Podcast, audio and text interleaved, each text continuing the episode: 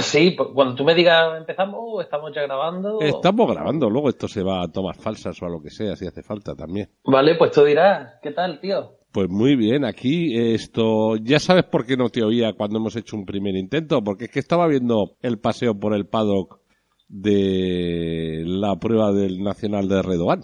Y partiéndome, ¿Y qué tal? partiéndome, vamos, la caja, pero a base de bien. ¿Con qué? ¿Con la parte de Illanes? Ay, Carlos, que se me muere. Tengo Evidentemente, con la- que eh, está poco sano.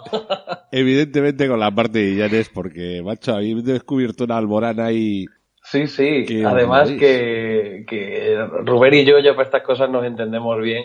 Y en cuanto el padre dijo, "Oh, está en el coche, nos miramos así un poco los dos y fue como, vamos para el coche, pero ahora mismo, vaya. Y bueno, nos comentaba Agustín que, que al día siguiente mucha gente en el circuito eh, se acercó para, para hablarle de, de eso, ¿no? Ah, te escuché cantar, o qué bien cantas, tal. Que, que él se esperaba a lo mejor una respuesta un poquito distinta por parte de la gente o que no le dijeran nada. Y, nada, nos comentó que, que estaba súper contento y que la gente se lo había tomado muy bien también. Vaya, que se sorprendió mucha gente. A ver si en el próximo lo pillamos y conseguimos que nos cante allí in situ. A ver, este es el primer paso para luego pasar a Producciones Info RC, que monta un espectáculo los sábados a la noche con actuación en directo de Agustín Illanes en los circuitos. Y los pilotos que se animen, oye, si tienen algún talento oculto, ¿no? ¿Sabes tocar las castañuelas o algo? Pues te apuntas y, y- y te ponemos con Agustín. A ver, parece que el talento oculto de la mitad del paddock español es lo de jugar al Fortnite. bueno, pero Carlos, vamos, voy a preguntarte así con sinceridad. ¿Tú sabes lo que es el Fortnite o te suena a chino? Lo sé, porque en el mundo del podcasting lo de jugar a juegos de teléfono ordenador es lo más normal del mundo. Y en este caso, pues ordenador y del bueno, vamos, de gamers. La cosa es que Fortnite, bueno, también está para consola, pero se está convirtiendo en algo más que un juego. De hecho, aquí nos tienes en un podcast de Radio Control hablando del Fortnite. Yo prefiero llamarlo Fornite, personalmente, aunque hablo inglés y tal, pero es que Fornite como que me llena más, ¿no? Y tío, se está convirtiendo en un fenómeno social. Jugadores de baloncesto, de rugby, de fútbol, que cuando marcan un gol lo celebran haciendo alguno de los bailes de este juego y pues se está convirtiendo en algo espectacularmente grande. Nosotros jugamos mucho, tenemos un grupito de WhatsApp ahí, pues están los Baldó, está Illanes, Carlos Hidalgo, está Ruber y su hermano. Y antes de la carrera hablábamos que igual podíamos organizar una quedada privada para gente del radiocontrol con hasta 100 jugadores, que son lo máximo que se puede. Y yo ya le he escrito el email a Epic Games, que es la empresa encargada, a ver si nos permiten crear una sala privada, porque ahora mismo las salas solamente permiten crearlas bajo demanda y suele ser a youtubers famosos y tal. Vamos a ver si InfoRC está a la altura y, nos, nos permiten hacer una sala y oye, podía estar chulísimo montar una partida ahí con 100 amantes del RC. Yo creo que los 100 los tienes. El A y el B. El A y Nos el B, daría de- para muchas salas. otra el cosa A y el B no del Fornite. organizarlo. El A y el B del Fornite de Campeonato de España 1.8 TT. ¿Te Sí que hubo algo que organicé, que organicé hace años, aunque dejé de hacerlo porque era más complicado de lo que parece, que era un mini campeonato de kart entre la gente de los campeonatos de España, eh, la tarde del sábado, después de la carrera y tal, pues cogía yo a todo el que podía y, y me los llevaba y lo estuve haciendo un año, las cuatro carreras de ese campeonato y estaba chulo. Lo que pasa es que, claro, es complicado. También al terminar el sábado hay gente que tiene mucho trabajo que hacer y, preparar el coche y descansar y bueno, al final es algo que se quedó ahí. Pero bueno, con la gente del RC siempre se puede montar de todo. Bueno, casi de todo, porque hay algunos que ya nos decían también, jo macho, es que soy el último en salir de la pista siempre, porque tal, el mecánico, patatín, patatán. O sea, que hay de todo en esta vida, en este hobby. ¿El último en salir de qué? De la pista de... Ah, sí, bueno, ya, ya, yo era uno de los que lo decía el otro día, ¿no? Que el golosina estaba por allí Eso. cerrando circuitos. El golo es de los que cierra circuito, pues ni más ni menos. Sí, sí. pues muy bien, entonces, ya que estamos con Redoban y, y el Fornite y el paseo por el paddock, ¿qué hacemos? ¿Hablamos de Redoban o hacemos un pequeño resumen de qué va a ir el programa hoy?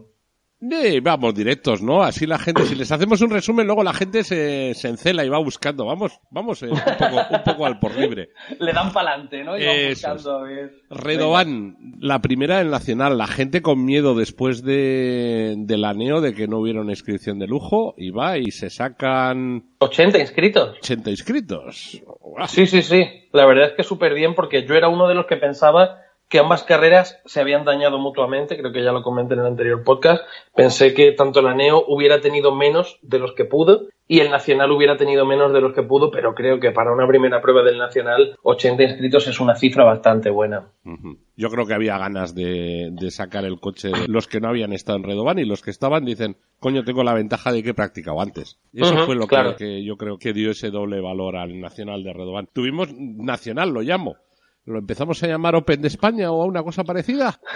No, no, no. El campeonato de España siempre va a ser el campeonato de España, pero están invitados todos los pilotos de fuera que quieran sumarse a disfrutar de nuestros circuitos, de nuestro clima, de nuestro buen ambiente que creo que por ahí van los tiros, ¿no? Por lo que tú lo decías. Exactamente, de que esto ya dicen los portugueses, vale, porque siempre se ha sabido que la relación del campeonato ibérico siempre ha estado ahí, siempre hay un reconocimiento mutuo de licencias, los salmantinos, los extremeños, los gallegos se benefician de ello y viceversa, los portugueses, para, para, esos regionales de zonales, porque, coño, porque un tío que viva en Évora está a 20 minutos de Badajoz es que está así y, a 400 kilómetros de guarda. Pues preferirá ir a correr a Badajoz o a Cáceres en un momento determinado.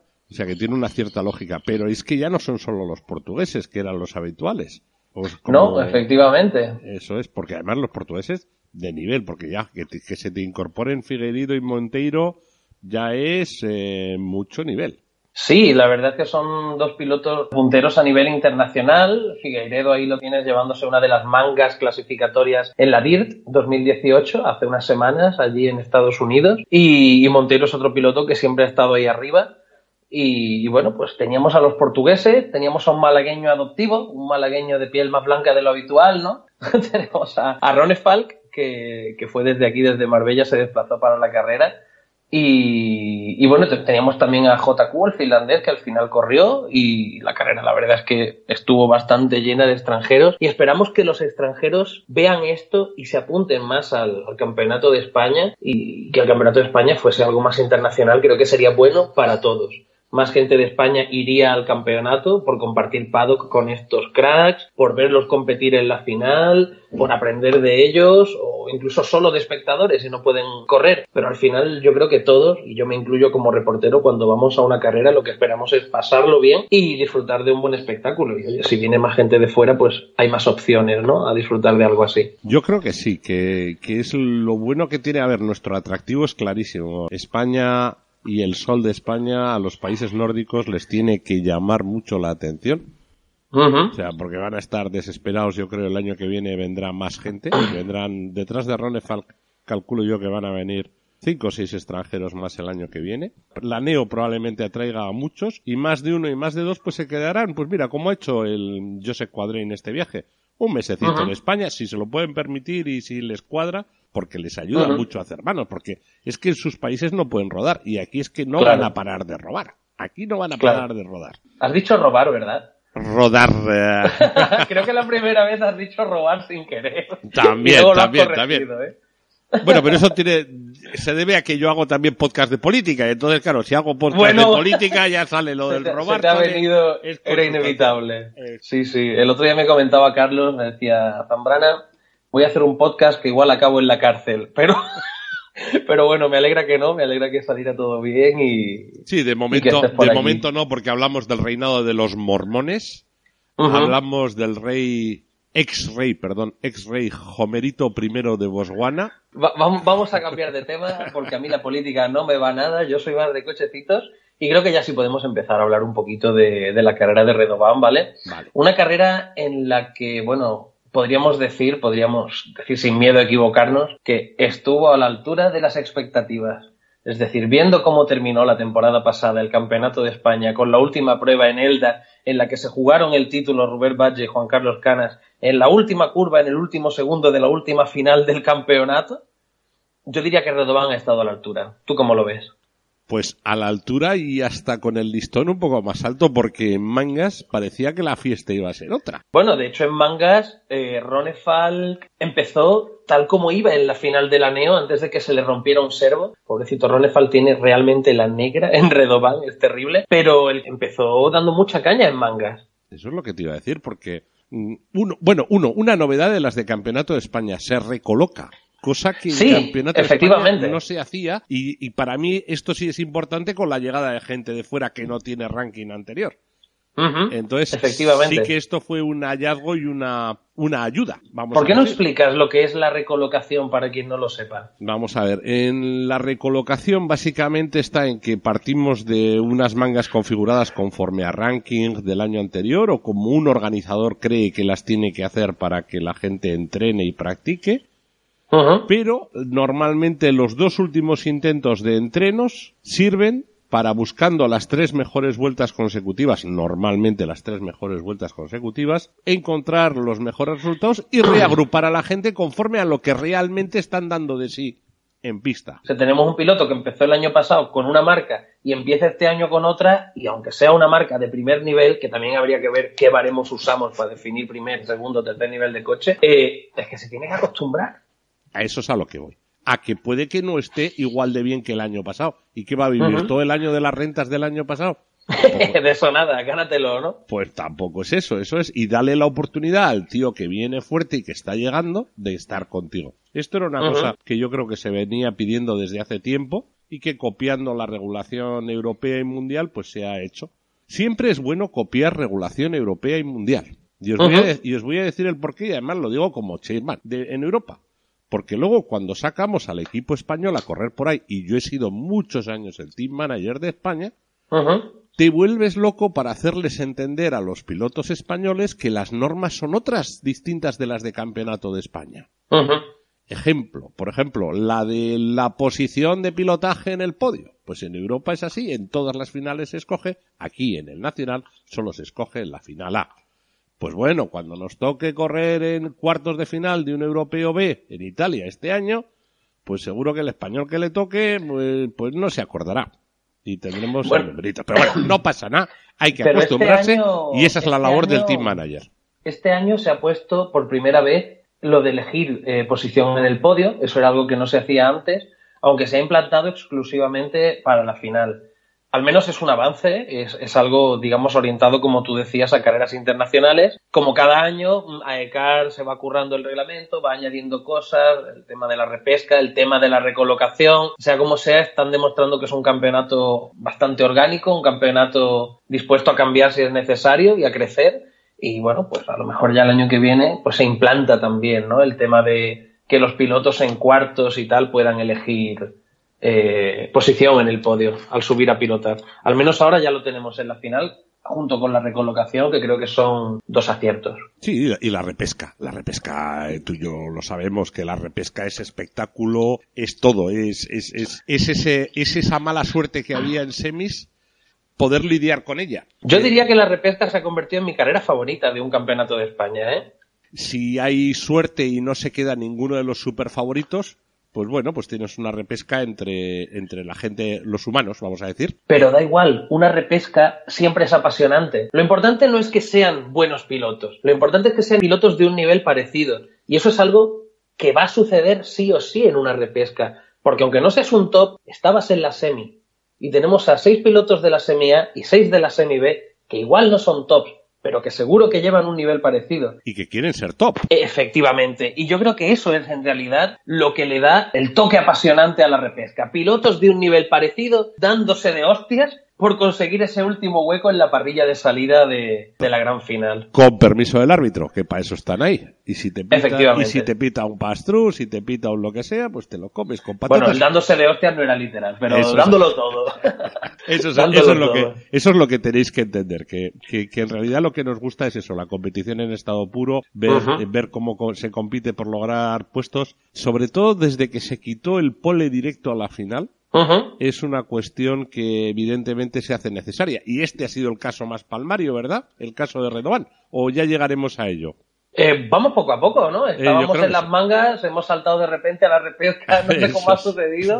Pero bueno, en las mangas yo me he abierto aquí porque hoy, hoy estoy quietecito delante del ordenador porque estoy trabajando en unas fotografías que tengo que revelar de un evento y estoy aprovechando el podcast para ponerme con ellas. Hoy no limpio la casa, pero bueno, estoy aquí haciendo fotos y de paso tengo aquí al lado abierto pues Info RC con las noticias de ese fin de semana de- del Campeonato de España en Redoban. Y bueno, hemos dicho que Ronnie Falk eh, se llevó la pole Y, vamos a ver que vea yo aquí los tiempos, a ver quién quedó segundo, tercero. ¿Tú lo tienes por ahí anotado? A ver, yo sé que Ronefal no es que se llevó la pole, es que se las llevaba todas. Una, dos y tres. De hecho, se llevó las tres qualis, ¿no? Exactamente. Luego, eso sí, hay que decir que tus oyentes, nuestros oyentes, te van a agradecer muchísimo que no andemos con el cacharrerío por ahí. Y estoy aquí. Si realmente era el otro micro más que el cacharrerío, porque ahora estoy usando este y ya no se oye ni el rozar ese que era como un estropajo, ¿verdad? Eso era con la ropa, tío. Pero bueno, que estoy sentado en el ordenador y estoy trabajando en otras cosas mientras. Estaba aquí con el Everlabs abierto, que es un programa, el programa español más de moda. La clasificatoria 1 fue clarísima para Ronefalk. De hecho, hay un dato curioso que sí que lo recuerdo, y es que entre la Q1 y la Q2, tanto Ronefalk como Badge clavaron sus tiempos las dos veces. Es decir, Ronnie Falk hizo el mismo tiempo en la 1 que en la 2. Y Badge hizo el mismo tiempo en la 1 que en la 2. Y en ambas, Ronnie Falk le sacó una ventaja de 4 segundos a Rubén. En esta carrera pudimos ver cómo Canas tardó un poquito más en ponerse a la altura de, digamos, del nivel que se suele esperar de él de un tiempo a esta parte. Pero bueno, al final encontró la puesta a punto, encontró lo que le faltaba y terminó ahí arriba también, junto con Ronefalk y con Figueiredo, que estaban ahí arriba. Y bueno, así quedaron las clasificatorias. Voy a ver si consigo abrir aquí seis vueltas, los tiempos. Porque... Seis vueltas 5.47 para Ronefalk en las dos primeras, mientras que eran seis vueltas para Ruber en 5.51 para Ruber en las dos primeras. Y en la tercera fueron seis vueltas. En la tercera ya cambió, en la tercera le recortó Ruberto un poquito. Eso es. Fueron seis en 5.45 para Ronefalk, mientras que en 5.47 vinieron Rubert y el Canas, los dos, en una décima, a una décima uno del otro.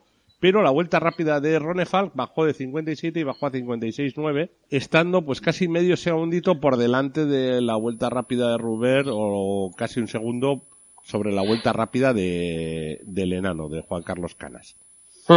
Parecía que, Ruber, que Ronefalk tenía más encontrado el setup del coche, parecía, y lo que sí oí yo en el paseo por el que es que la gente se quejaba de que, claro, que el circuito estaba un poquito más roto que en la Neo. Y que eso hacía que los tiempos fueran un poquito más bajos. Bueno, realmente eh, el club eh, de Redobán, incluyendo a la familia de los Baldó y demás, lo que hicieron de una carrera a otra, porque es que había dos fines de semana de por medio, no daba tiempo a rehacer todo el circuito de nuevo, lo que ellos hicieron fue lo mismo que ya se hizo, y tú lo sabes, durante el Campeonato de Europa en 2016, allí en Redobán, que fue tapar las zonas rotas con una mezcla, no sé, cemento, hormigón, no sé qué era, pero quedaba fino, quedaba bien y todas las zonas rotas estaban perfectamente cubiertas al llegar el sábado para empezar el Campeonato de España. Eh, me comentaban que, bueno, el circuito estaba sin rulear, ¿no? Estaba sin pasar el rulo, pero es por lo que decíamos, eh, después de todo el trabajo de la NEO y tal, tener un margen tan pequeñito para volver a hacerlo todo de cero y que la gente se lo encontrase como el circuito hubiera estado de cero, era algo casi imposible. Aún así, para mí personalmente, viéndolo desde un punto de vista de piloto, me es mucho más atractivo decir, voy a rodar el circuito tal como estaba en la final de la que decir, pues voy a rodar en el circuito de cero, que seguirá teniendo polvo, que tendrá que limpiarse. Lo típico que tiene un circuito cuando se estrena, que hay que rodarlo un poco. Pues oye, allí los pilotos llegaron a pista y de hecho, en el paseo por el paddock, en las entrevistas, entrevistas que les hice previas están por escrito en inforrece.net, eh, Ronefal, Badge, Canas, todos ellos decían que traían el mismo reglaje que la final de la NEO. Tal cual. Es que es así, tal cual. No, el tema es 80 pilotos. Ponte a pasar a entrenar vueltas y vueltas y vueltas de 80 pilotos. Al final claro, eso es algo también a tener en cuenta que cualquier circuito, no solo Redoban porque fue la NEO y no lo han ruleado, no, no. Cualquier circuito con 80 pilotos rodando desde el sábado por la mañana, tantas tandas de entrenamiento, tantas clasificatorias, pues el domingo está roto. Es normal. Es que es así. ¿Qué es lo que decía la gente? Que no llegaban a los tiempos de, de la NEO. Y digo, claro, porque, porque el circuito se ha roto y se va a roto. Total, que unas clasificatorias que nos ponen en cabeza a Ronefal, Badge y Canas, luego el portuguesiño Monteiro, Oscar Baldo como el quioso español ahí en punta, Dani Bernabé con el Jobao dejándonos a todos asustados. sí, sí. Las cosas como son, sexto. Dani Badge, el, el pequeño de los Badge, séptimo, muy bien para el Dani. Navarro, octavo. Brian Baldo, noveno. Joseph Quadrain, otro guiri, décimo. Y hasta el 16 tendríamos a Candel, Manu Iniesta, otro Guiri Figueiredo, Jorgito Soler con el Aso, Dani Vega y Juan Maguillén. Juanma ahí siempre en el límite, ahí en la raya esa, pero bueno, ahí estaba, ahí. Bueno, de hecho, Juanma Guillén, es verdad, recuerdo cuando comentábamos la Neo que dijiste un comentario similar, y este fin de semana, creo que fue en la repesca o en la semi, estuve muy atento de él, porque estaba luchando por meterse, creo que era en semi, si mal no recuerdo, de semi a la final, y al bajar dice, tío, mm, te voy a tener que cobrar comisión porque estamos todo el rato grabándome a mí en directo. Estamos todo el rato, Juan Matado, Juan Macual, y, y es verdad, tenéis el vídeo en directo en el Facebook de InfoRC, fue una semi muy divertida. Y Juanma pues estuvo ahí dando el callo, Juanma miembro del equipo XTR de Alejandro Daras. Y lo hizo súper bien, la verdad que es una de las cosas que estamos haciendo a través del podcast, que es traer espectadores de fuera del hobby a ver nuestros vídeos, a InfoRT también. te lo digo porque yo tengo gente del mundo del podcasting que ha oído hablar del podcast, que lo ha escuchado y que se viene a ver las carreras. Lo mismo que vas a Movistar a ver las carreras de motos, pues cuando nos oyen hablar de que ha habido un carrerón, pues se vienen a verlo. Pues genial. Yo como siempre digo, cuantos más seamos, mejor, ¿no? Más nos divertimos. Eso es. Y entonces, pues bueno, oye, pedazo de clasificatorias, dices, en el 16 Juan Maguillén, a mí me suele gustar mucho mirar, imagínate, en el 32-33, Rubén Pérez Simón, un junior, y Javier Escudero Romero, otro junior, pues seguro que el pobre Javier Escudero estaba, y otro, y mira, en el 34 Isma Puche. Ahí en esos saltos de, ¿sabes? En el, salto entre cuartos y octavos, por ejemplo, te muerdes todo lo mordible por cuando, cuando por un puesto, cuando por un puesto no, no remontas. O sea, tú lo sabes como piloto, que, que sí, sí. es que es la ostra, es que por un puesto, joder, es que son un puntito, un no sé qué, y, bueno, así son las carreras. Oye, también me reí mucho con la entrevista que le hacíais a, al, piloto humano al que decía, no, si yo con dar dos vueltas sin volcarme conformo. Eso, ¿quién era? Dani, Daniel, tal vez, Daniel Rodríguez de, eh, Big Bang Hobbies. Exactamente. Eh, dice, me conformo con eso. Ahí está, puesto 69, Daniel Rodríguez. Bueno, no fue el Porretas, oye, había como, quedaron como 10 o 12 detrás de él, o sea que... ¿Qué es eso del Porretas, Carlos? El Porretas es el último, el, eh, el que viene detrás de todos. Ajá, vale, vale, vale, Pues el 69, pues no eres el último bueno, pues sí, pues. pues un saludo para Dani, el 69. Mm, ¡Paquete!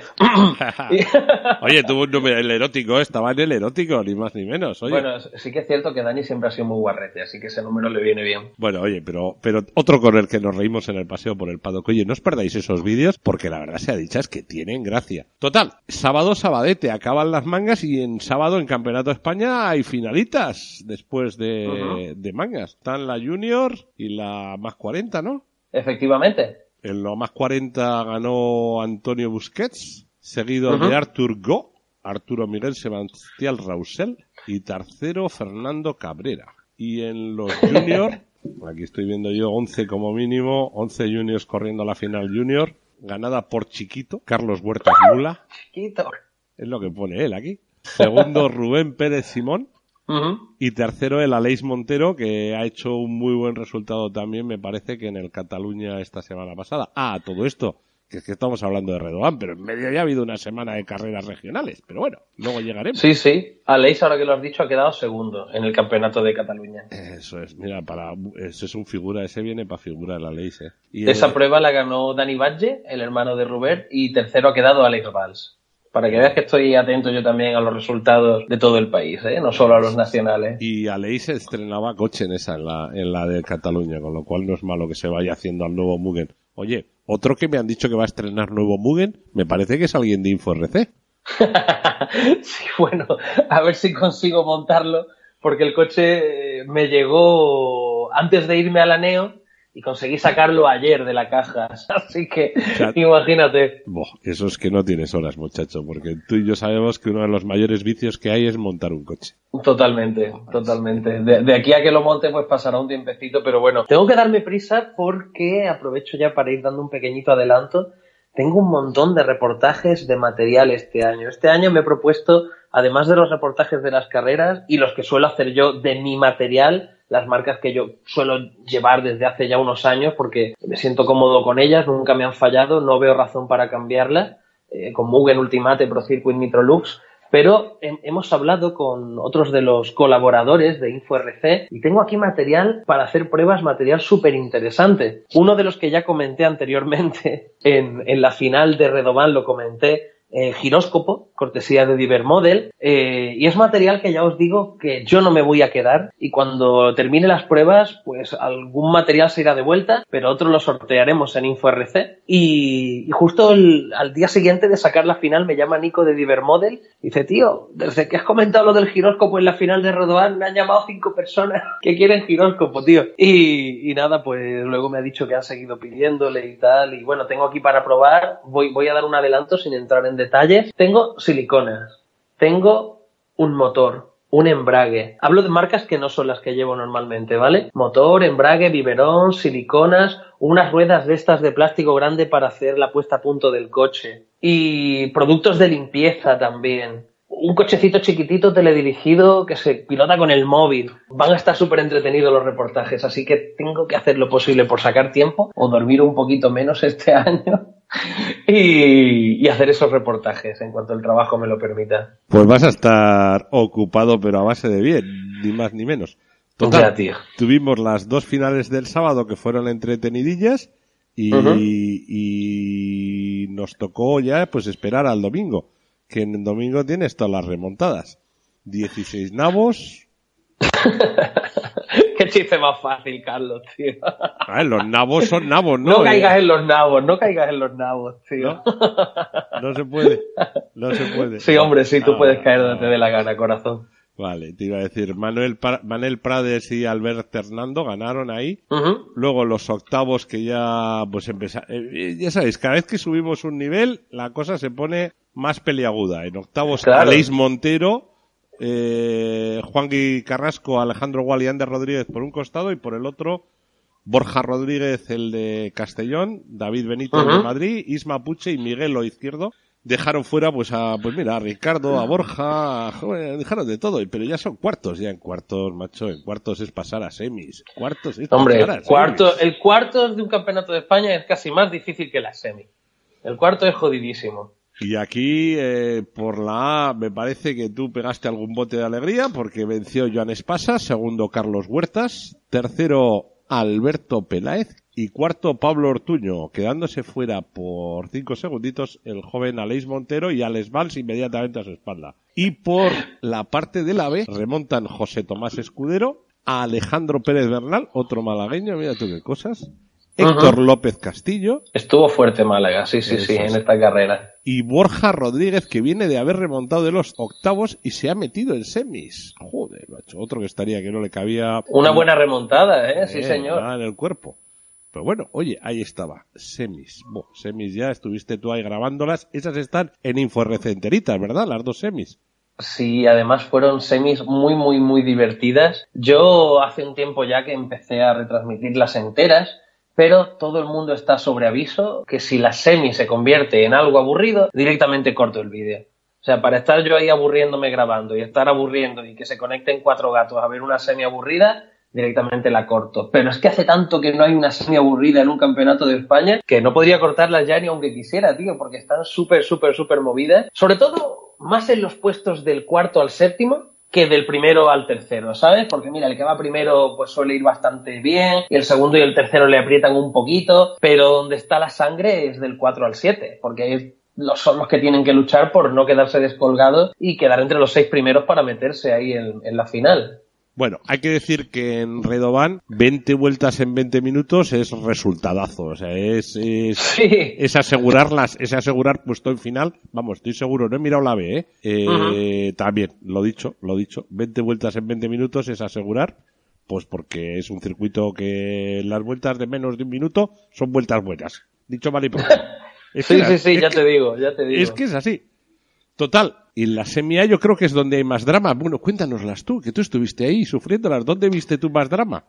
Probablemente pues, pero... Eh, Carlos, si te soy sincero, cuando yo estoy grabando una final o cuando estoy grabando una carrera, realmente no me estoy enterando tanto. Estoy tan concentrado en grabar y sobre todo las semis que las comento a la par que las grabo. Ah, ostras. Entonces, entonces Bueno, pues entonces os apunto, os, apunto yo el drama. Os apunto yo el drama. En las semias sale Ronefalk, Sale Canas, Vale, de sale ese drama sí Figueiredo. que estoy al tanto. venga. Eso es. Y sale Brian Baldó también está en la fiesta. Y está. Oscar Baldó también en la fiesta. Y bueno, y hay gente que viene de remontar de atrás, como Carlos Huertas, como Joan Espasa, como Ortuño, o como Peláez. Y dice, si ahí están, compitiendo pues con, con gente de nivel, Dani Batlle, Dani Vega, Figuerido. Y entonces el drama está en el amigo Ronefalk. Cuéntanos qué le pasó. Pues a Ronefal le pasó que tiene la negra en Redoban, tío. Como ya he dicho antes, em, yo creo que el sueco cada vez que vea que hay una carrera en Redoban se va a echar a temblar, de verdad, porque es que el pobrecito mío en el europeo, el serbo, en la neo, el serbo, y ahora aquí en Redoban, que iba a muy, muy, muy buen ritmo, ya te digo, no es que fuera sobrado, porque le sacó cuatro segundos a Rubert en mangas, y realmente tener a Rubert tan cerca, todos sabemos que en la final es peligroso. Es decir, aun sacándole 30 segundos en, en las mangas, deberías preocuparte de cara a la final, porque es un piloto que siempre se prepara para la final.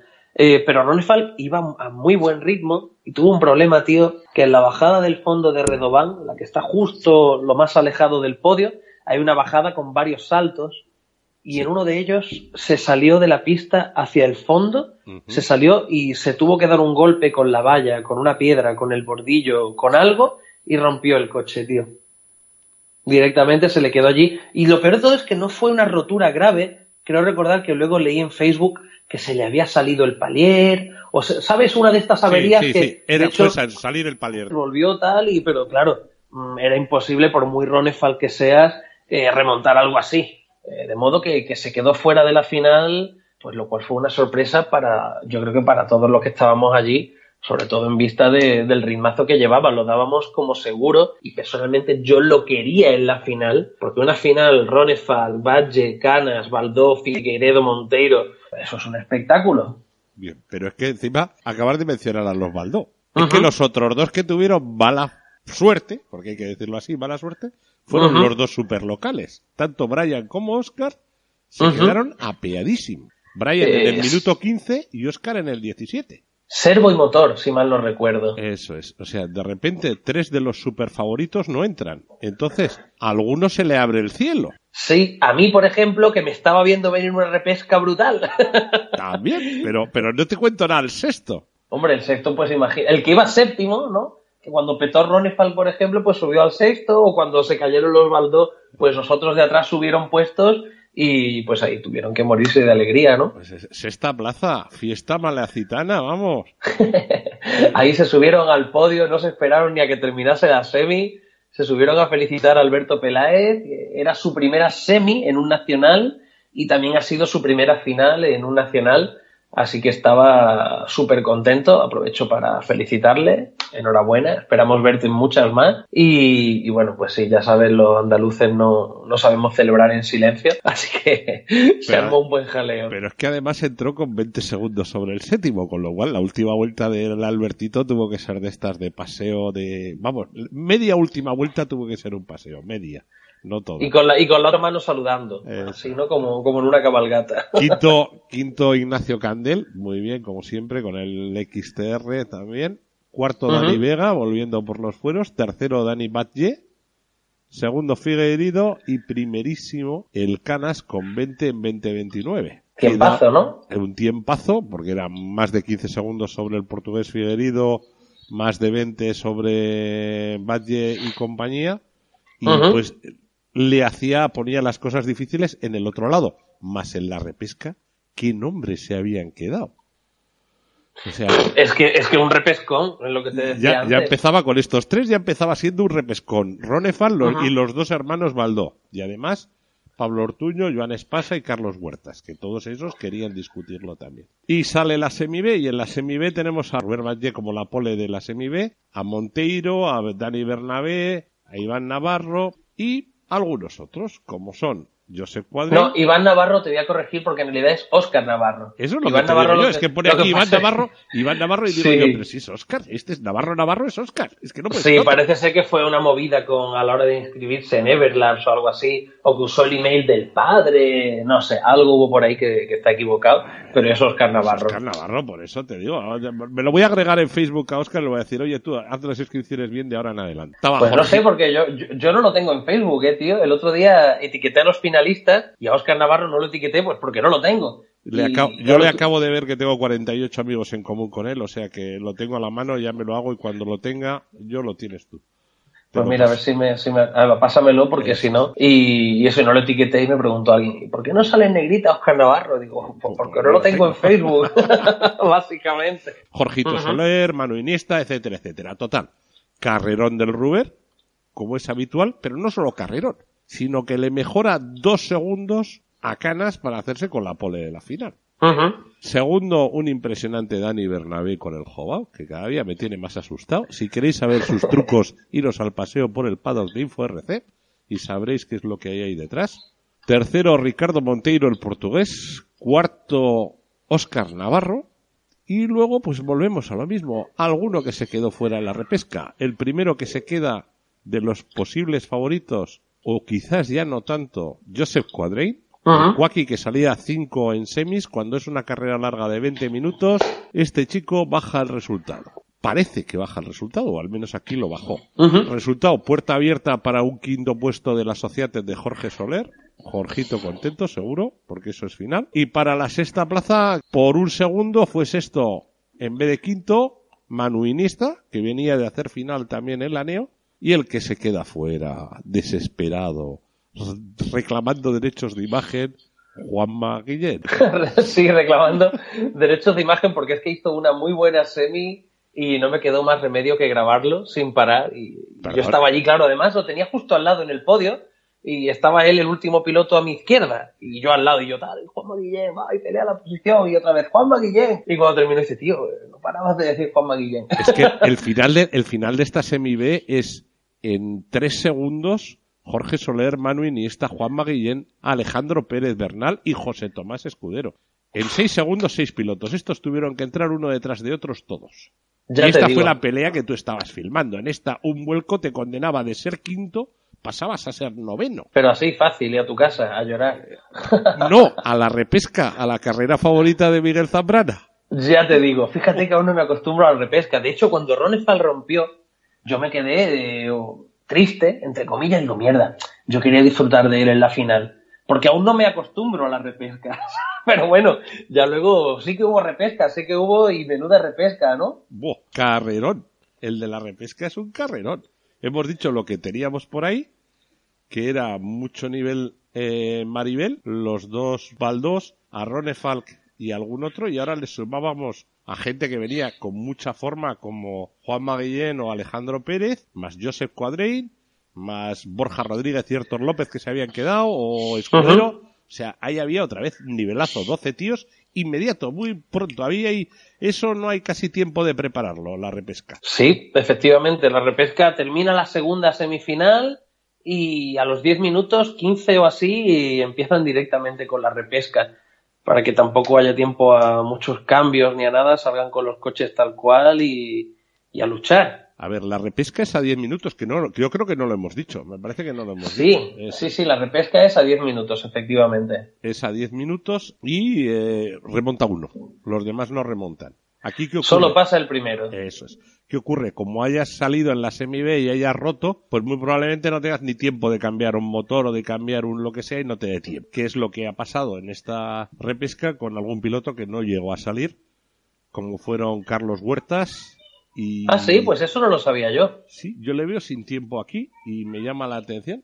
Carlos Huertas, y tanto Carlos Huertas como Joan Espasa no llegaron a salir. Bueno, Espasa sí, Espasa sí que pasó por la antena para abrirla, pero solo para abrirla, luego no volvió a pasar. Y Carlos pues Huertas la verdad... no, tiene ni el paso de, abrir la antena. Como te he dicho antes, cuando estoy grabando y comentando a la vez, me cuesta mucho recordar lo que haga. Incluso aunque sea recién terminado el vídeo, me dices, oye, tal, te digo, pues no lo sé, mírate el vídeo. Así que voy a aprovechar para mandar a todo el mundo al, al Facebook de InfoRC que tenéis ahí el vídeo de la repesca. Lo que sí recuerdo, porque eso fue legendario, fue la lucha por la primera posición. Bueno, no, de hecho recuerdo más cosas, ahora que caigo. Mira, primero la lucha por la primera posición al final del todo entre JQ y Ronnie Falk. Que bueno, fue un espectáculo para los que lo vimos, aunque casi todos sabíamos lo que iba a pasar ya. Eh, porque ¿cómo, ¿cómo se puso JQ primero? ¿Cómo llegó a ponerse primero? ¿Tú te acuerdas? Sí, no repostando, yendo a, no entrando al repostaje. Esa es la jugada. Mm, pero no, no falló el primero, no iba alguien primero todo el tiempo y falló. Bueno, también, pero vale. Sí, espérate, estoy haciendo memoria que fue primero durante mucho rato y antes de que Ronefal lo pasase, creo que fue Escudero. No sé si me lo puedes confirmar, si tienes los tiempos abiertos delante o qué.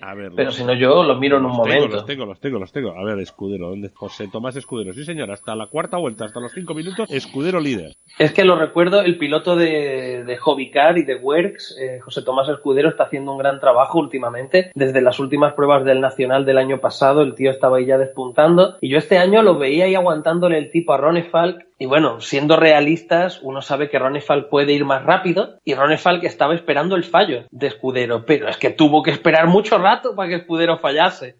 ¿Sabes? Y entonces ya creo que ni llegó a fallar, creo que fue cuando entró a repostar o algo. Es en la vuelta de repostaje, eso es. Es en la vuelta de repostaje donde Escudero baja la de la primera a la tercera y los que le pasan son Joseph Quadrain y Ronefal, que Ronefal se le pone por delante. Pero Ronefal sí entra al repostaje a siete y medio y el que no entra al repostaje es Quadrain.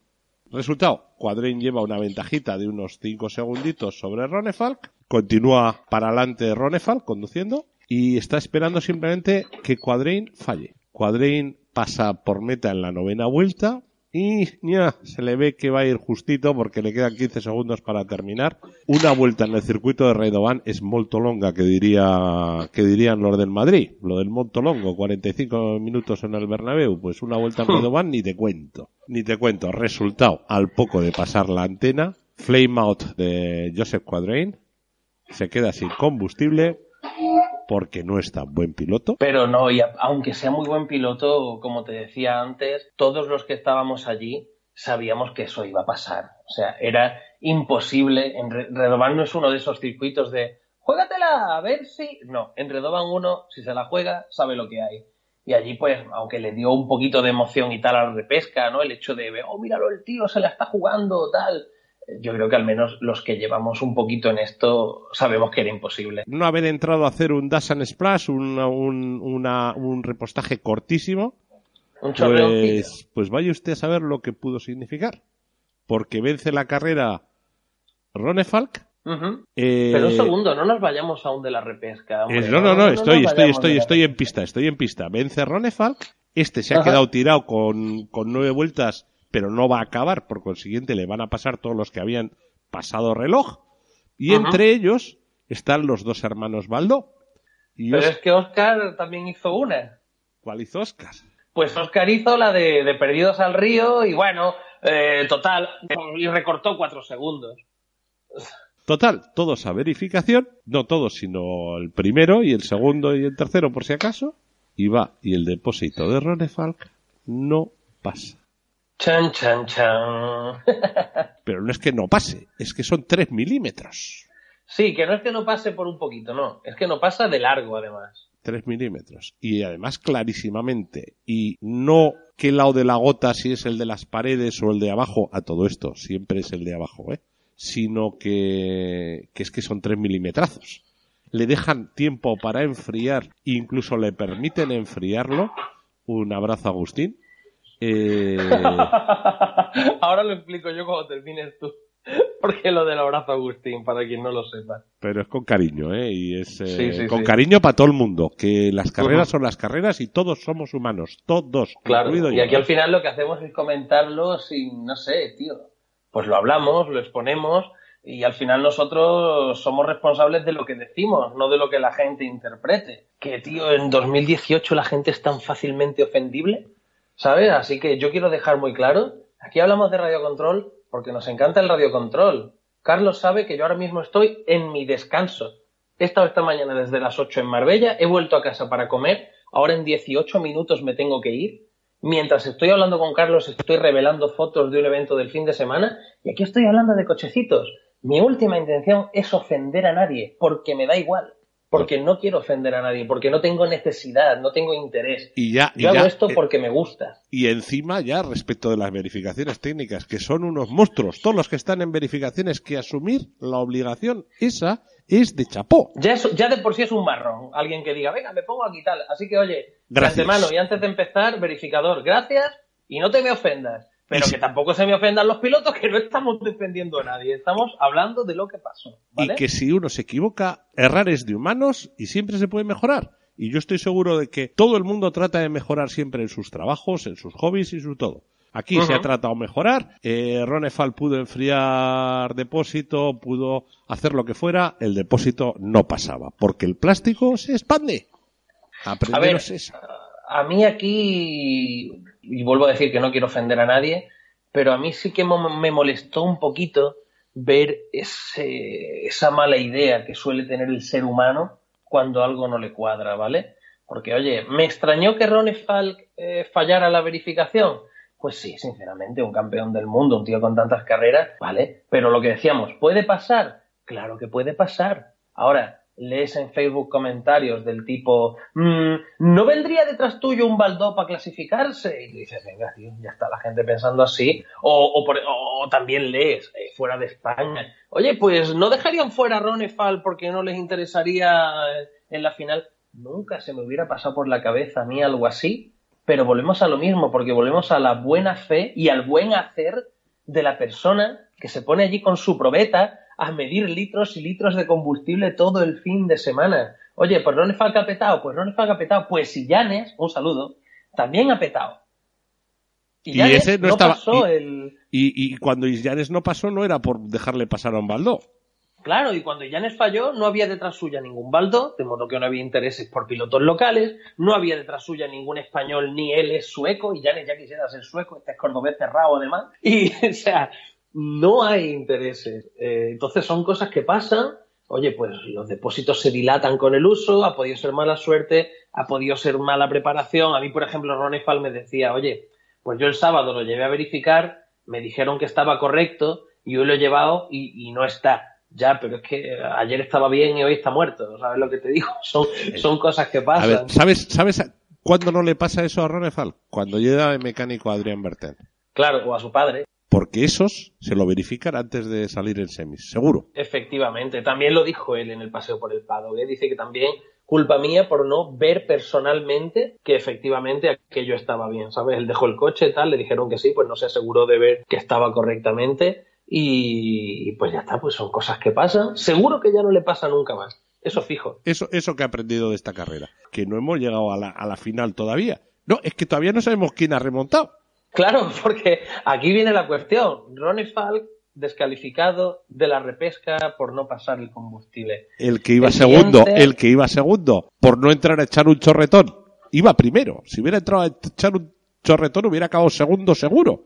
Bueno, pero ese ya lo descartamos, ya la carrera ha terminado, ese hombre se ha quedado fuera. ¿A quién tenemos? A Ronefal, a Brian y a Oscar. ¿Y ahora qué pasa cuando Ronefal se queda fuera? Es. Oscar el que, el que hace lo de los cuatro segunditos y, el que remonta, que es, joder, vuelta rápida de Oscar Baldó, 54.962. O sea, váyase usted a Freire Espárragos, eso no lo hace ni Rone Falk y Valle juntos. Porque, a ver, ese tiempo, vamos, es que 54.9, que, es que, que no, que no, que ni queriendo, vamos, o sea. Sí, sí, sí, tiempazo. Lo que pasa es que pasó un poquito desapercibido durante el fin de semana, pero Oscar iba muy, muy rápido. Sí, pero tanto, a ver, que Rone Falk en, en la vuelta rápida de Rone Falk en la repesca es 58.4. Ya, bueno, no tan rápido.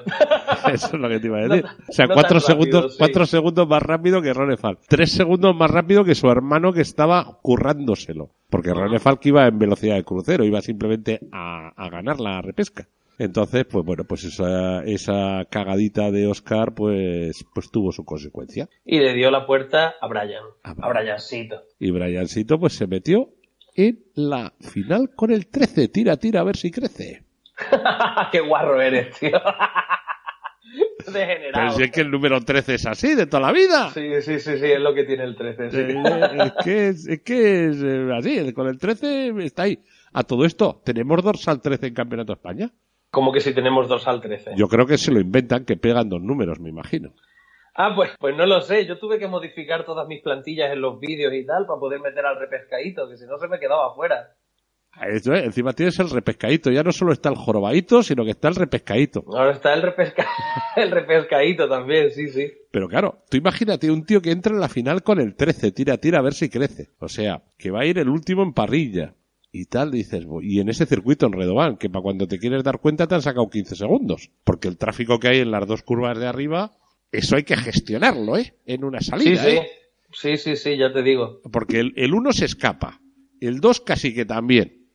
Pero del 3 para atrás, cruza los dedos y reza, porque, porque puede pasar cualquier cosa. ¿Sí o no? Sí, sí, sí, totalmente. Bueno, pues tuvimos, tuviste de espectador de lujo a Ron Falk, me imagino. No sé si, Sí, de, humor, pobrecito. no sé si de humor para mirarlo o no.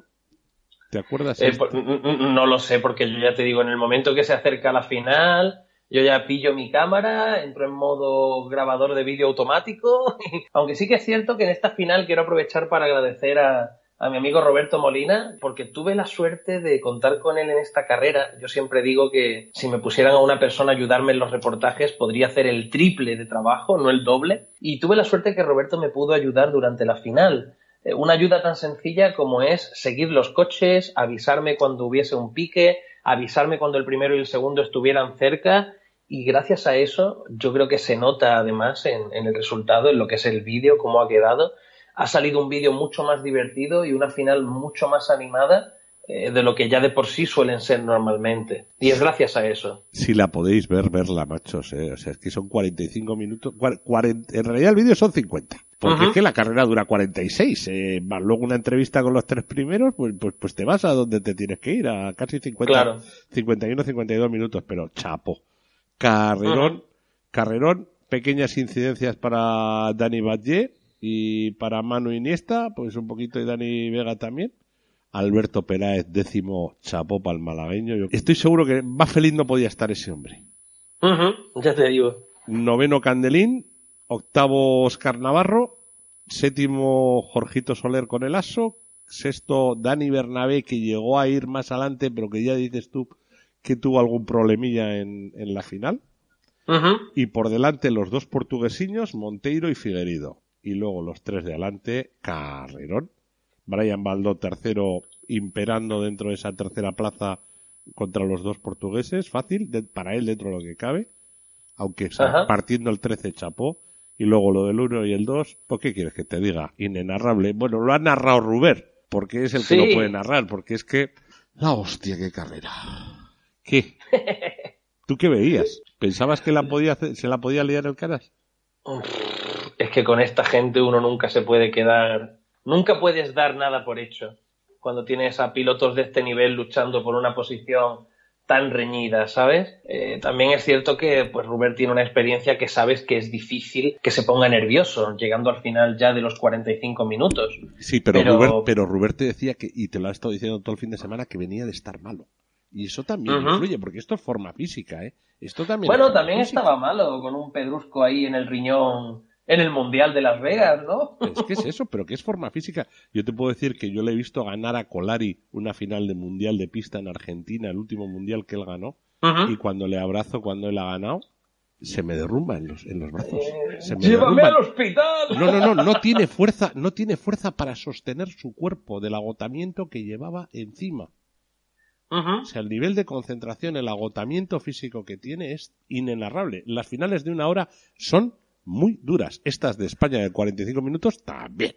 Y oye, muchachos, si lo podéis ver, verlo porque es que es menos de un segundo entre los dos la diferencia. Después de 45 minutos, de 46 minutos, 45 minutos, 50 segundos. Sí, la verdad es que es, es una carrera digna de ver. Si no la visteis en su momento, pues, oye, una nochecita le dices a tu parienta, Gary, hoy te voy a poner una peli muy entretenida. Ah, sí, ¿de qué va? De cochecitos, rapa, pa, pa, pa, y le pones ahí la final y para adelante, ¿sabes?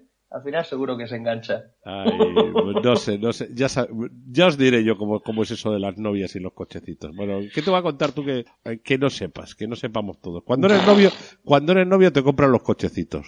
Cuando estás casado, ¿ya estás otra vez con la mierda esa? Malditos cochecitos. Eh, Pero, ¿cómo que un modelo nuevo? ¿No te compraste uno el año pasado, no, Gary? Que ahora hay otro. Bueno, oye, después de esta del Nacional ha habido unos regionales esta semana que te mueres.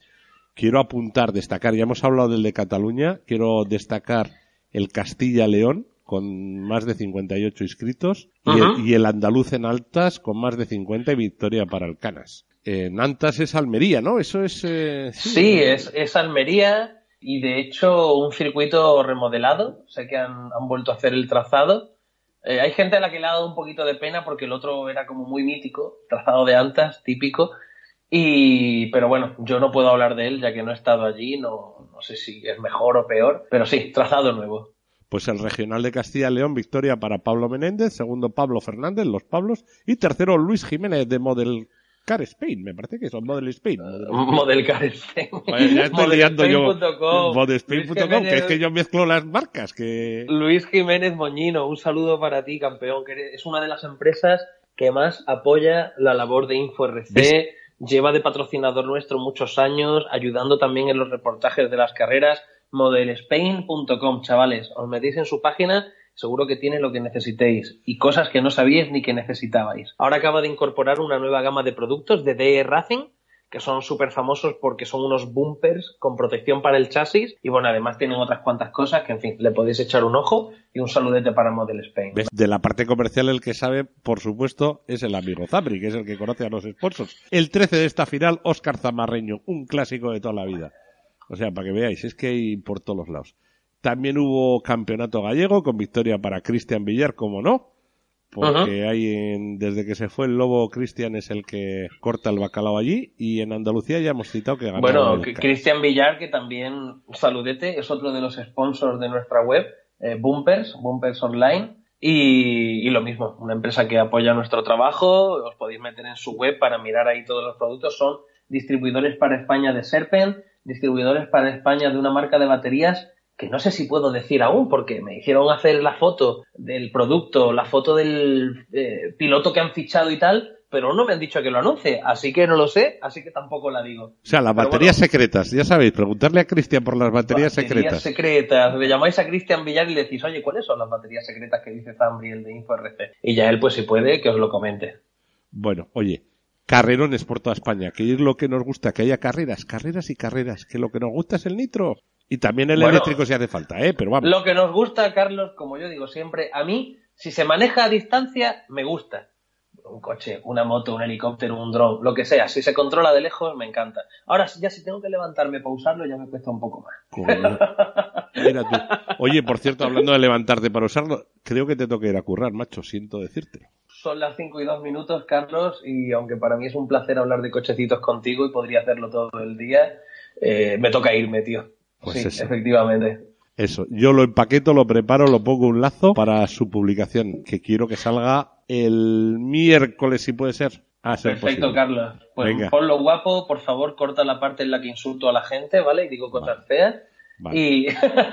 y nada, eh, muchas gracias por tu labor también con los podcasts. Sin ti, no voy a decir que sería imposible, pero casi, casi imposible. Me costaría muchísimo más y es un placer poder hacerlo también con alguien como tú, con con tanta experiencia y con tan buen hacer, tanto en el RC como en los podcasts. Hala, ahí llevas tú la mirita de culo de este podcast. Hay que joderse, nos van a detener. Tengo que poner el explícito otra vez aquí, ¿eh? sí, sí, pon, el, anuncio de que para mayores de 18, que aquí habla gente muy guarra. Eso es. Pero oye, con cariño siempre, que esto, las guarrerías, las guarreridas con cariño son como más, más nuestras. Como he dicho antes, que no se nos ofenda a nadie, por favor, que hacemos esto por diversión y lo último que quiero es que se me ofenda alguien con el podcast. Así que ala. Amor al hobby. Venga, un Totalmente, abrazo, Carlos. Otro para ti, pichurra. A cuidarse. Chao, chao. Oye, que no os vayáis, muchachos, que aún hay más. Que ahora llega un ratito de pista. Y luego volveremos tan brillo, aunque sea deciros hasta luego, noruego. Venga, nos vemos ahora.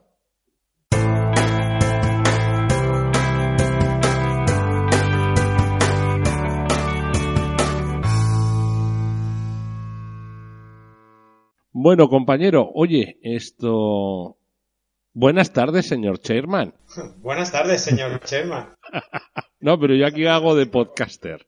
O sea que no hago de chairman. Te estoy llamando desde Canallas Info RC para que nos cuentes un poco cómo ha ido el primer Gran Premio EFA del año de las GP Series, de pista 1.8 y 1.10, ¿no? Sí, eh, pista 1.8 y 1.10, esa es la, idea principal. También hemos incluido en el estatus de carrera internacional, de International Race, los 1.8 eléctricos, que como sabes, como ya estuve escuchando en tu último podcast, que, que sepas que los sigo, que te tengo bien controlado. Eh, lo vamos, ese ha sido el primer, tenemos el primer año de, de norma que aprobamos este año y, nada, y vamos a, ver qué tal funciona. Pero sí, 1.8 y 1.10 y, y muy bien. La verdad es que muy contento. Volviendo anoche de Italia y muy bien, muy bien. A ver, tomaste la típica decisión difícil, ¿no? La de cambiar todo el programa de carrera.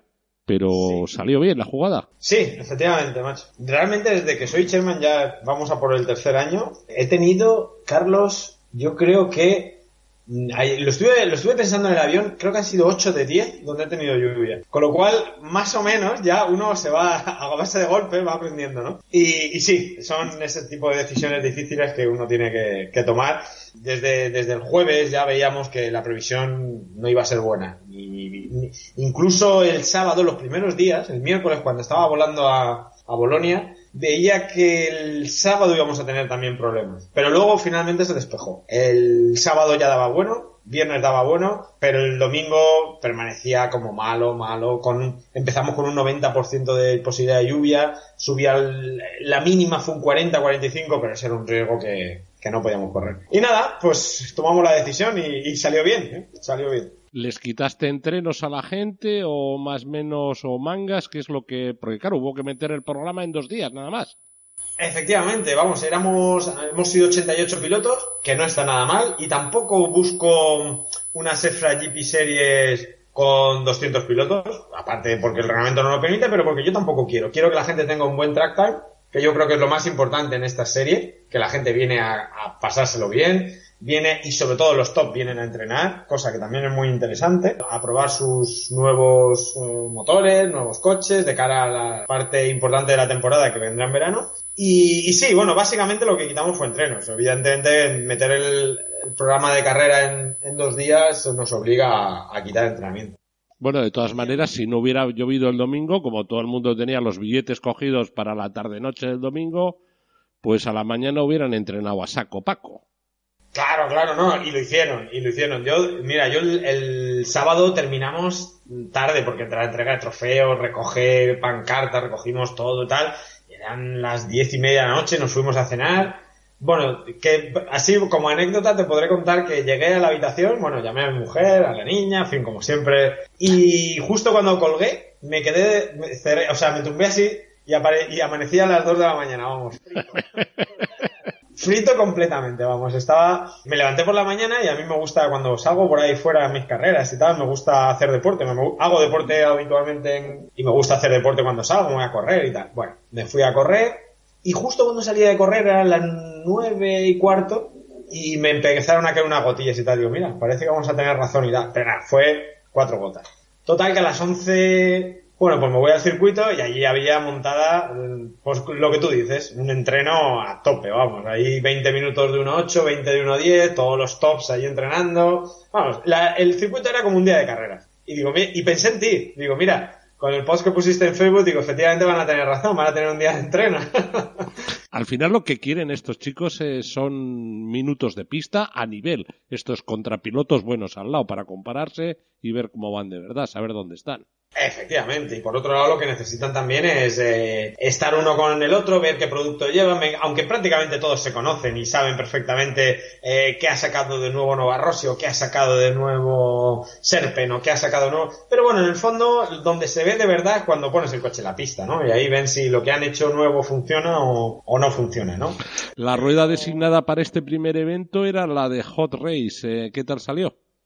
Muy bien, muy bien. Muy bien, muy bien la calidad, muy bien la calidad. Cantidad, de, tengo que confirmar con Nicola exactamente el número de unidades, pero creo que se han, se han despachado cerca de 800 juegos aproximadamente, con lo cual está muy bien. Eh, la calidad buena, en todo el fin de semana. Realmente no ha habido ningún problema, el agarre muy bueno y, todo muy bien.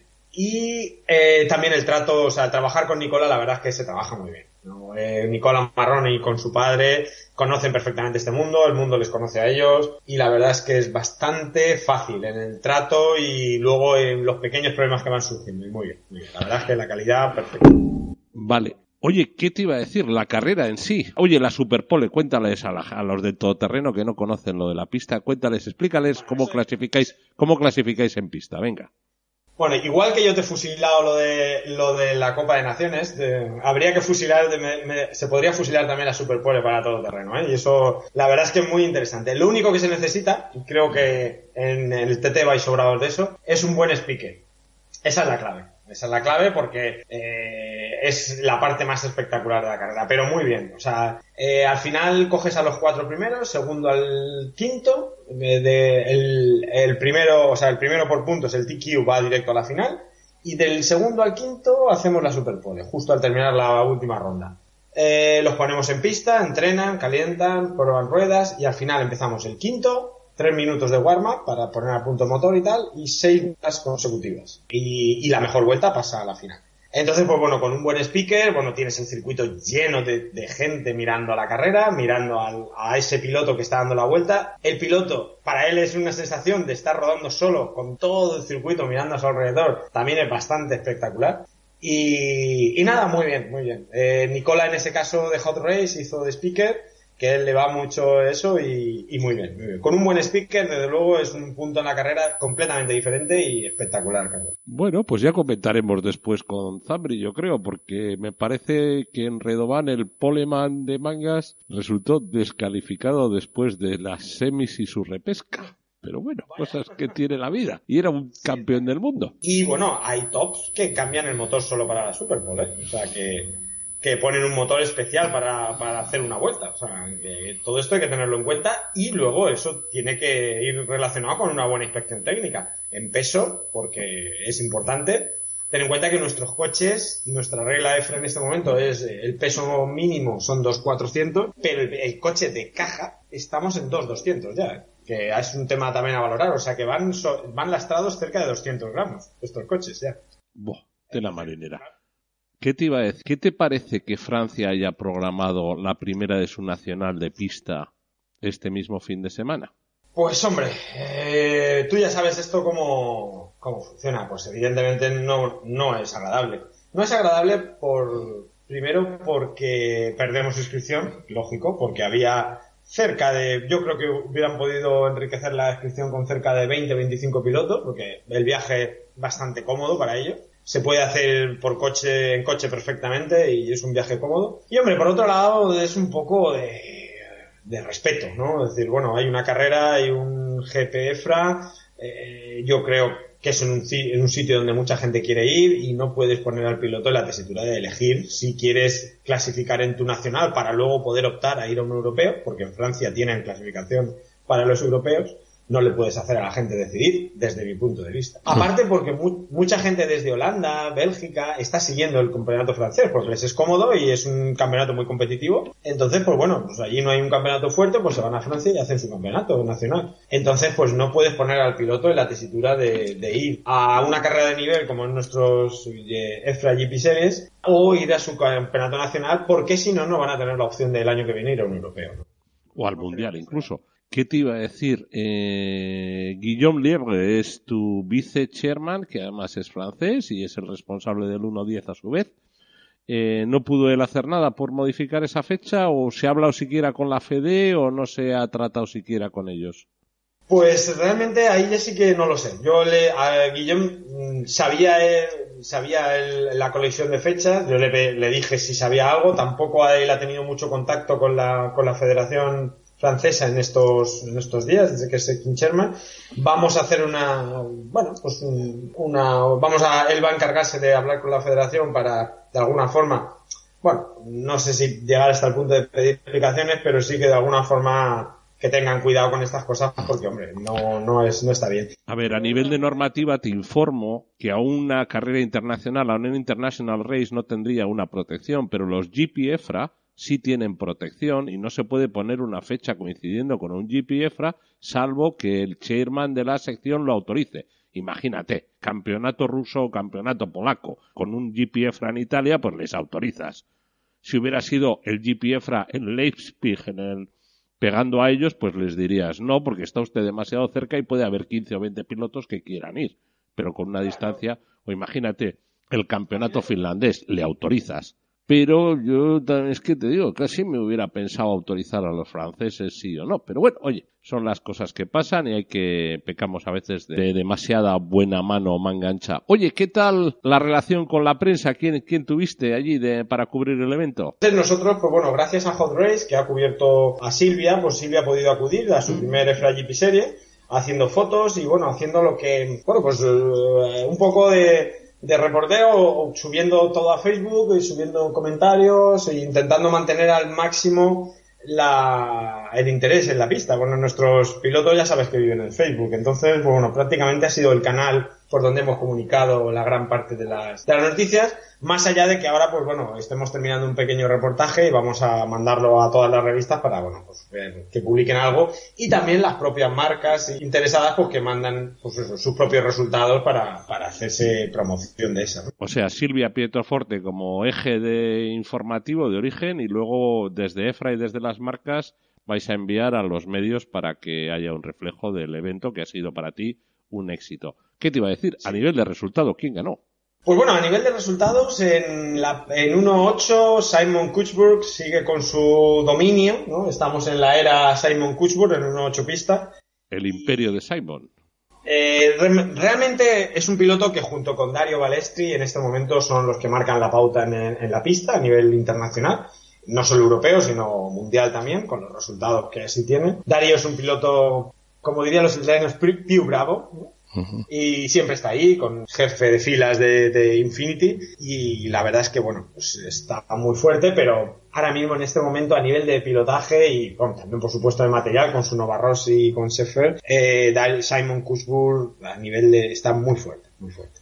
De la misma forma en el 1.10 Dominic Reiner de Serpent con su Serpent Nova Rossi está también a un nivel un paso por encima del resto aunque hay mucho justo en ese escaloncito inferior. Hay mucho nivel está Alessio Maceo está también Simon Kuchburg que también va a hacer me confirmó que muy probablemente va a el Mundial de Miami. Y hay otro otra terna de pilotos especialmente italianos hay pilotos muy jóvenes italianos que están están ahí delante. Pero bueno si hablamos de dominio, eh, Simon Kushburg, Dominic Reiner son los dominadores en este momento, o por lo menos en esta carrera o a primeros de año, se les ve con muy buena pinta para, para las carreras importantes, para los europeos y mundiales que vendrán, que vendrán en verano. Bueno, simplemente como detalle decirte que Dominic Reiner eh, hizo el Kikio en las cinco rondas de clasificación y Simon, y Simon Kushburg también. Los cinco de cinco. ¿Qué te iba a decir? ¿Y los eléctricos qué tal? ¿Qué batería llevan? ¿Una de seis? ¿Una de esas enormes? no, no, no, todavía vamos... Bueno, eh, como la norma EFRA hemos empezado con 4S, y 2600 de motor. Y bueno, tenemos que trabajar ahí, Carlos. Hay mucho que trabajar en, en, esta modalidad. También hay mucho que tienen los fabricantes tienen mucho que decir, porque claro, esto tiene que ser algo que vaya de la mano unos con otros. No vale solo con escribir normas, sino que hay que reflejarlo luego con coches en la pista. Si no hay coches en la pista, no hay nada que hacer. Y, y esto es un poco lo que nos pasó en Fiorano. Solo cuatro inscritos en eléctricos, uno en stock y tres en modificado. Eh, y bueno, pues eh, pudimos ver varias cositas o varias conclusiones. Los stocks con 4S pueden hacer 7 minutos perfectamente, con lo cual, bien, estamos, yo creo que es una buena línea, son muy fáciles de montar, son baratos, bien, yo creo que es el, por ahí prácticamente lo tenemos bastante bien amañado, ¿no? Apañado. Ahora, en el, en el modificado, las prestaciones de estos coches eh, nos obligan a, plantearnos seriamente si vamos a 4S, que es lo que tenemos en norma ahora, o nos vamos a, 6S. No con una batería, sino con 3 de 2S. Estos coches, con la sustitución del depósito de, combustible, porque al final lo que estamos lo que están haciendo los fabricantes es un conversion kit, ¿no? Convirtiendo un poco el coche de explosión en eléctrico. Entonces cambia la bandeja, eh, las cuatro tabicas para poner los motores y realmente eh, con eso puedes hacer que tu coche de 2-3 años que tienes en el armario lo puedas convertir en eléctrico y divertirte un poco, ¿no? Y no necesitas un tío abajo repostándote. Efectivamente, entonces, bueno, pues con un pack de baterías en torno a 50 euros, 60 baterías por batería y un, y un pack bastante ajustado en cuanto a precio, no deberías, bueno, nuestro reglamento tiene que no más de 350 euros, pero en 350 euros puedes tener el combo completo, con, incluso con baterías en este momento. Pero el problema es que con 4S eh, estamos muy justos, entonces no, estos coches con la prestación que tienen no llegan a 5 minutos en este momento. Pues ahí tenemos un input, ahí hay un input de que, bueno, pues como tú has dicho, hay que mejorar. ¿Lo vas a seguir viendo? ¿Dónde vas a la segunda GP Series? Pues bueno, la segunda carrera la tendremos en Francia, en Montbonnot, que va a ser la sede del Campeonato de Europa de 1.8 pista en 2019, con lo cual pues eh, vamos a hacer una, un test también, vamos a ver una especie de warm-up, aunque bueno, por el feedback que me pasó Guillem, porque conoce perfectamente la pista y el circuito y los organizadores, no vamos a tener ningún problema, Roddy Roem está detrás de este circuito, este es miembro del club. Eh, la pista está muy cerca de Grenoble, con lo cual muchos de los socios han hecho muchos europeos y mundiales, con lo cual tienen bastante experiencia, con lo cual, bueno, vamos, vamos a modo de warm-up, pero, pero bueno, la verdad es que estamos bastante confiados. Ahí posiblemente sea solo Guillem el que, el que vaya, porque le pilla muy, muy bien, y, yo posiblemente ya vaya a la tercera, que es a, a Los Talo, que con, con la tercera en, en Los Talo, en Suiza, en junio, cerramos estas series que bueno, de momento por, por, el feedback que me traje de la pista y por los comentarios en Facebook, la gente está contenta, creo que es una alternativa muy positiva y creo que es un buen trabajo que podemos hacer dentro de EFRA en este aspecto.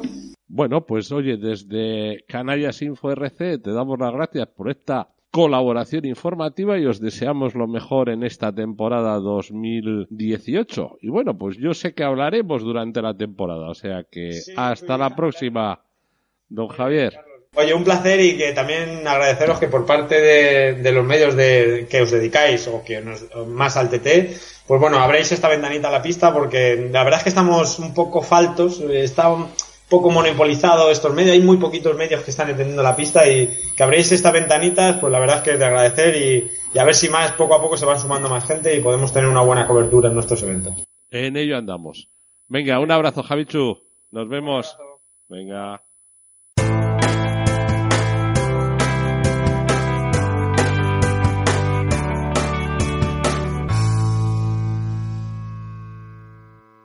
¡Y fin!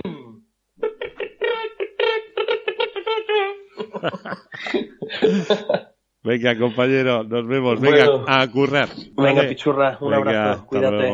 Chao. Y ahora sí que sí, este sí que es el final. Venga, nos vemos.